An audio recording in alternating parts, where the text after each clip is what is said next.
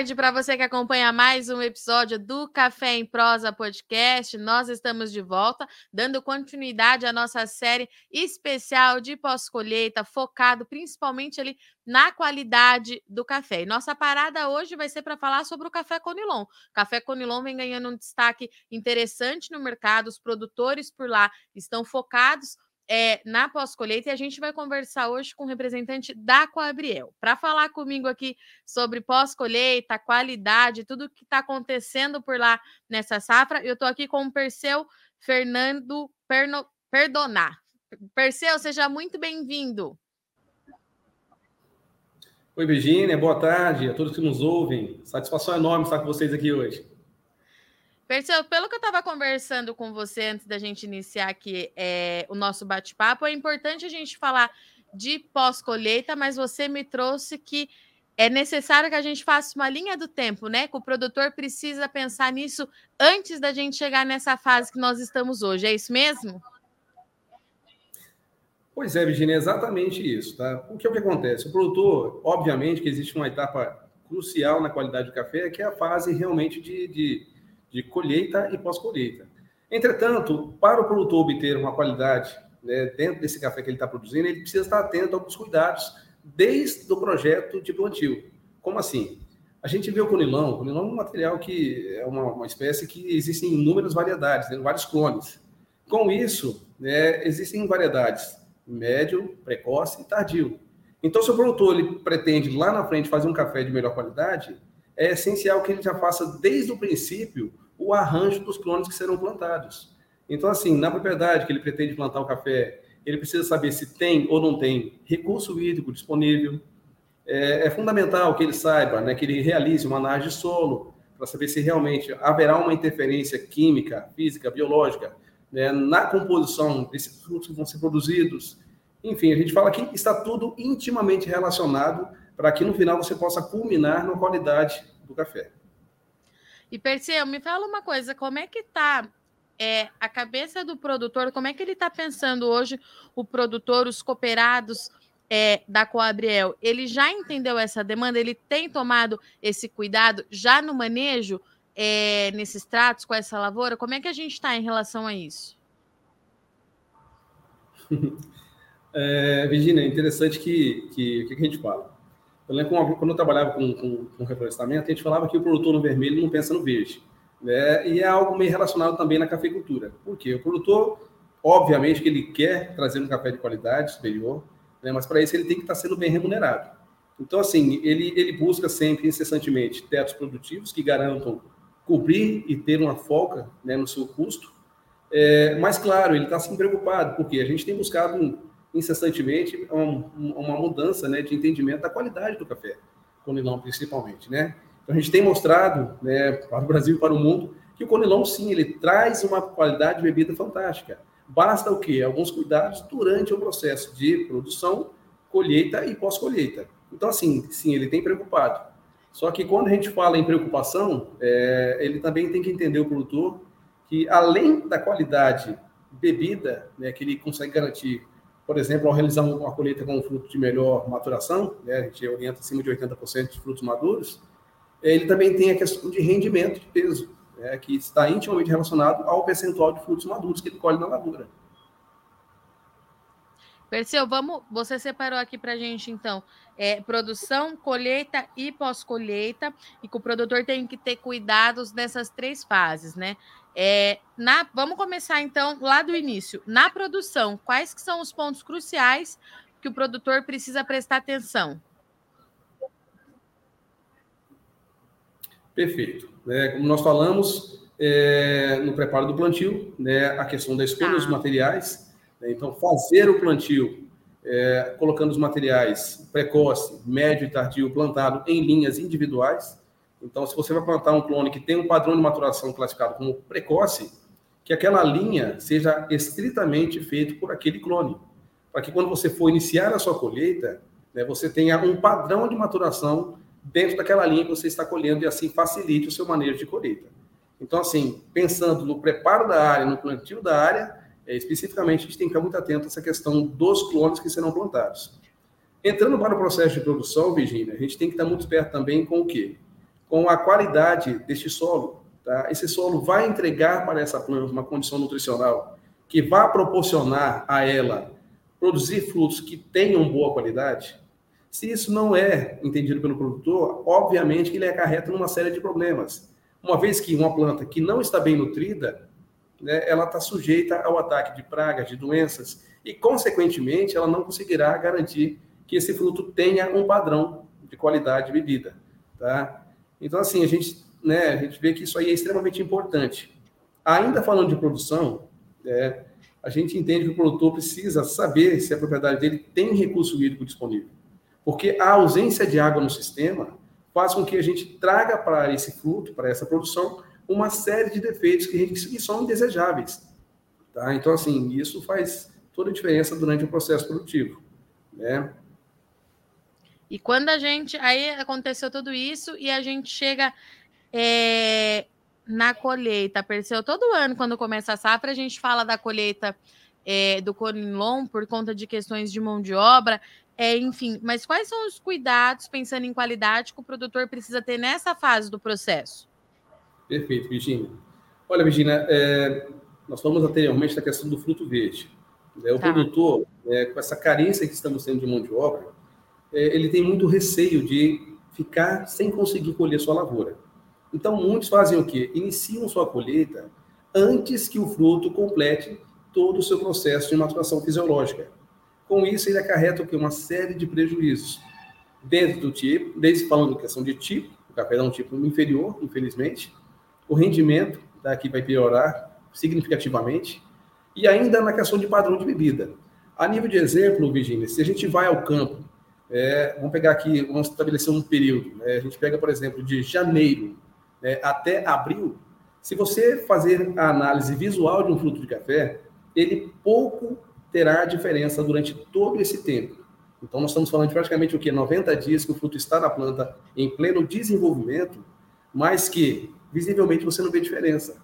Mas se você pega esse fruto né, e vai pesar ele, tá, ele tem um ganho de peso entre 3 e 4 vezes. Então, assim, o que acontece fisiologicamente dentro do fruto, na, na parte de enchimento de massa mesmo, é fantástico. Então, assim, o que a gente fala principalmente para o produtor? Aguarde o processo fisiológico completo do fruto. Tá? Você já produziu ele, você produziu ao longo do ano todinho. Então, assim, espere ele completar sua fase fisiológica para você tirar esse fruto e ter o rendimento que você espera no secador, bem como atribuir qualidades que esse fruto tem condição de entregar. Outro exemplo, Virginia, produtor que antecede a colheita 30 dias, vamos falar assim, começar em abril, é a nível de exemplo, e poderia começar em maio. São 30 dias especificamente. O ganho de peso que ocorre nesses 30 dias, em que o fruto saiu daquele verdoengo para chegar, no caso, uma cereja, é na ordem de 15%. Então, é o lucro que o produtor está deixando de obter ao antecipar um processo que ele trabalhou o ano todinho para tentar né, obter. Assim, é, é, extremamente significativo. Tá? Então, assim, em caminho a essa sua pergunta, a gente já falou o quê? Que é importante o produtor colher o fruto no percentual correto. Então, a gente Sim. fala que entre 80% de fruto devem estar maduros dentro da lavoura para você iniciar a colheita daquele determinado clone. Tá? E Principalmente, Virginia, colher o fruto maduro, perfeito. O processo não termina ali. Ele precisa o quê? Dar caminhamento ao processo de beneficiamento desse fruto dentro das próximas oito horas. Esse fruto que permanece na lavoura é, por um tempo superior a oito horas, ocorre naturalmente o quê? O aquecimento dentro das embalagens, que sejam sacos, sejam bags, e você começa então a ter uma fermentação. E, consequentemente, inicia-se o quê? A formação de fungos, bactérias, que infelizmente produzem substâncias que são cancerígenas, como por exemplo a ocratoxina, né? Que é uma uhum. substância extremamente indesejável para a nossa qualidade de café. E daí a gente entra então no pós-colheita, Perseu? É, se a gente analisar, né, estamos chegando ao secador, seria praticamente um pós-colheita. Obviamente que tá. a gente estava falando para pouco da questão nutricional, né? Então, hoje assim existem poucas pesquisas, Virginia, ainda nesse quesito nutricional, que nos trazem informações da importância de cada nutriente né, no complexo de produção do café. Mas, assim, uhum. assim, a gente tem algumas, algumas informações que dentro dos principais, né, os 14 elementos essenciais que a planta necessita para a produção de um café de qualidade, o produtor tem que estar sempre atento aos 14, mas especificamente ao nitrogênio, ao potássio, ao boro, ao zinco e ao cobre. Esses elementos, quando em quantidade inferior dentro do processo de maturação do fruto e formação, comprometem seriamente a qualidade da bebida. Tá, e quando a gente chega é, ali no pós-colheita, depois do secador, qual, você já trouxe aqui para a gente no que, que, o produtor precisa é, ficar de olho, é, mas tem algumas ações que o produtor pode tomar com esse café ali no terreiro para não perder qualidade, Perseu? Olha, Virginia, sim, né? A gente fala no caso no café com milão, a gente tem o processo de envelhecimento em terreiro, mas quase tá. todo mundo hoje vai no, no rolo, né? No secador giratório. Mas, assim, principalmente o que eu falei contigo, a questão da, da uhum. o café ao processo de beneficiamento o quanto antes, tá? E tá. pode falar, desculpa. Não, pode dar sequência. tá ok, desculpa. Imagina, vamos lá. Então, assim, é, o produtor colocou esse café né, no processo de beneficiamento, de secagem, tá. ele precisa estar muito atento que a temperatura que esse café pode atingir dentro do secador. Então, assim, para o arábica, a gente fala na ordem de 45 graus na massa do fruto. Né? O conilão, ele aceita um pouquinho mais, ele chega até 60 graus na massa dos frutos. Mas o que tem ocorrido muito na região é o que? O produtor ele tem migrado, né, pelo alto custo da madeira, principalmente do eucalipto, ele tem migrado da madeira seca, que seria o correto para você fazer o processo de secagem, para a queima com palha. Tá? Então, assim, a gente tem dois problemas. É, o excesso de temperatura, que muitas vezes ele eleva a temperatura a 300, 400 graus no secador, e também o que é a perda da matéria orgânica, que deixa, está deixando de voltar para a roça. A, palha de café é um fantástico adubo, né? e automaticamente ao fazer isso ele está né, deixando de levar um fertilizante que saiu da lavoura e virou fumaça, agora cinza, né? Então, assim, no processo de secagem, a gente fica muito atento ao quê? A temperatura da massa do fruto, tá bom? Principalmente também a questão de fumaça. Então, a gente orienta muito o quê? Que seja utilizado fornalhas de fogo indireto, tá?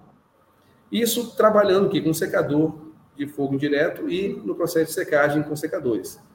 Você me perguntou de terreiro. Né? No terreiro, a gente orienta o quê? Produtor, colheu, leva o café seu para o terreno, já deixa ele espalhado, né? Abra as linhas no sentido leste-oeste, para que o tá. sol tenha acesso ao longo do dia inteiro nesse café. E de hora em hora, se possível, faça o quê? Faça mexendo esse café, revirando ele, expondo a parte onde estava a leira a luminosidade e evitando, consequentemente, que é o acúmulo de umidade na, na superfície do terreiro. Tá? E, e Virgínia, Hum, a partir do momento que esse café começou a secar, né, que ele atinge um certo grau de umidade, a gente orienta que o café ele seja diariamente, a gente fala amontoado, né? Mas é o que? Evitar o contato desse café com a umidade que ocorre à noite. Chuvas, então, nem Entendi. se fala. Tem que estar um pouco mais atento também a esse processo, para evitar o que? A reumidificação do café quando exposto ao terreiro. Perseu, hoje qual que é o maior gargalo que a gente tem ali é aí para os produtores de conilon quando a gente fala em café de qualidade? Qual é a maior dificuldade? É uma quebra de paradigma, tá, Virginia? Tá? tá. Então, assim, o produtor ele não está habituado, né? Ele, ele não entende que a, a primeira pergunta que você fala, produtor, vamos fazer um café melhor? Vamos trabalhar a qualidade? Ele pergunta, ele fala assim, ah, mas para quê? Eu não, eu não vou ser remunerado por isso. Então, assim, isso é um, um, uma, uma quebra de paradigma, um preconceito que ele tem com ele mesmo, por não entender que o fruto dele dá uma bebida boa de qualidade, e aqui eu né, não quero generalizar, mas estou falando um pouco mais abrangente, porque ainda a maioria dos produtores pensam assim. E, e assim, ele está deixando de entender três princípios. Primeiro, por que, que ele está fazendo um café melhor? Primeiro, é para ele mesmo. Em que sentido? Ao fazer um café melhor, obrigatoriamente, é o que nós já falamos, ele tem que colher um café com um percentual de maturação adequado. Uhum. Então, assim, ele vai ter, a nível de exemplo, se ele colhe o café com 40% dele verde, ele já tem uma perda ali na ordem de, de vamos falar assim, de 10 sacas para cada 100 sacas colhidas. Então, assim, é um café que está indo embora. Ou, muita por exemplo, né? é muita coisa. Então, assim, em termos de, de frutos, o, o Virginia, a gente fala o quê? É, um café normal colhido maduro, ele tem 122 gramas a cada mil grãos. Né? Tá. Um café verde, na ordem de 97 gramas. Um café ardido, 78 gramas, 77, ponto um pouquinho.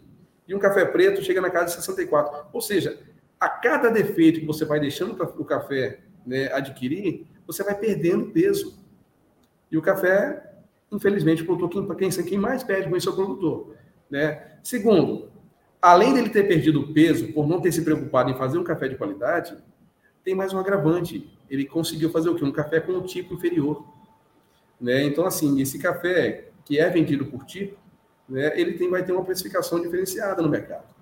E terceiro, ele tem que entender que ele está produzindo uma, um alimento. E esse alimento vai ser consumido, ele tem que ser apreciado. Se a pessoa não gostar do seu fruto, da sua produção, consequentemente, ele começa a ter um produto que vai ficar sem mercado. E Perseu, como é que tem sido é, o diálogo da cooperativa com esses produtores é, para eles entenderem que a gente está nessa fase de justamente quebrar esse paradigma e esses preconceitos existentes até aqui, né? Pois é, Virginia, a gente tem se esforçado muito, tá? A, a cooperativa Cobriel, ela tem promovido cursos com esses produtores, né, de classificação de café, curso de sensoriamento, né, análise sensorial. É, fui contratado junto a uma, uma universidade aqui do estado, né, um projeto é, que levasse ao produtor, né, ao longo de três anos, ao entendimento de por que produzir um café de melhor qualidade, entendendo que a característica de cada fruta em cada região. Enfim, a gente tem mostrado ao produtor né, que ele precisa estar atento né, à qualidade do seu café e, e mostrar ele que não somente é a questão do preço do café, mas sim a qualidade de bebida. Então, a Cobel tem trabalhado firmemente nesse objetivo, na conscientização dos produtores para tentar chegar num objetivo em comum, que é ter um café de melhor qualidade e um reconhecimento global, né, se Deus quiser. E Perseu, me fala uma coisa, a gente percebe, é, pelo menos no café arábica, que o produtor, quando ele vira essa chavinha e ele entende né, que ele vai ter um valor agregado, que tem esse mercado, que ele vai receber por esse produto de mais qualidade, dificilmente ele volta atrás e passa a fazer só o café comum. No Conilon, isso também tem acontecido para esses produtores que já viraram a chavinha? Então, Virginia, tem acontecido sim. Então, como, ah. como até foi comentado, eu trabalho num programa hoje que é um programa que trabalha gestão, né, uhum. conciliado com assistência técnica. Esse grupo que eu atendo atualmente, né, havia um consultor antes de mim, são produtores que, em sua maioria, já estão há 18 anos participantes desse programa. Então, além da assistência técnica gerencial, existe toda aquela parte de conscientização que é levada ao produtor da importância de colher o fruto maduro. Então, a gente vê o quê? Esse grupo específico, citar ele como exemplo, são produtores que, de maneira irredutível, não colhem seu café sem atingir o percentual de maturação que a gente orienta, né? 80%. E o que, que acontece? Por que, que eles fazem isso? Eles fazem isso porque eles já perceberam que, ao fazer isso, eles, ele atribui todas aquelas qualidades que nós já mencionamos anteriormente. Então, ele consegue ter um café com um tipo muito melhor, com uma bebida incomparável e, principalmente, um rendimento no secador, né, no processo de beneficiamento, é infinitamente maior. Então, aqui a gente fala, por exemplo, uma, relação de 4 por 1, né, normal. Tem produtores aí chegando hoje a 3,5, 3,2, né, relação de sacos maduros para conversão em uma saca pilada.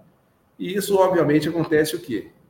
Devido a tudo o que nós falamos já. A preocupação Sim. em colher o café maduro, para ter uma conversão melhor, bem como o manejo nutricional, que a gente já falou também, a parte hídrica, está tudo intimamente relacionado. E, Perseu, para a gente encerrar, é, eu pergunto sempre, né, para os entrevistados aqui do Café em Prosa, é importante que o produtor entenda também que tem esse mercado pedindo por esse café de bebida diferenciada, né, Perseu? Com certeza, com certeza, Virginia. Então, assim, ninguém consegue, vamos falar, vamos generalizar um pouco, né? É, é difícil acordar e não tomar um cafezinho. E todo mundo quer tomar um Sim. cafezinho de qualidade. Então, assim, o Conilon ele tem se mostrado, ele mostrou que ele tem condição de entregar um café de total qualidade mas para isso o produtor precisa se conscientizar tá? e trabalhar para obter essa qualidade na sua produção. Então, assim, com certeza, acho que é uma ida sem volta né, a obtenção de um café de qualidade, de um conilon de qualidade, junto, paralelo ao arábica, que já tem sua forma consolidada. Muito bom. Perseu, obrigada, viu, pela sua disponibilidade, disponibilidade do Aquabriel em participar aqui da nossa série especial. Seja sempre muito bem-vindo. Sempre que tiver alguma novidade por aí, algo que seja interessante falar para esses produtores, para o mercado, é, Café em Prosa e Notícias Agrícolas estão de portas abertas. A casa é de vocês. A Virginia, acho assim, o agradecimento parte de nós, tá? Porque por nos dar essa oportunidade de levar o produtor um pouco mais de informação tá? dos cuidados que ele deve ter no campo, na obtenção do êxito, do sucesso e principalmente na qualidade do seu café. Muito bom. E para você que acompanha aqui mais um episódio então do Café em Prosa, eu agradeço mais uma vez a sua companhia. Tomem muito café no final de semana e semana que vem a gente está de volta. Até lá.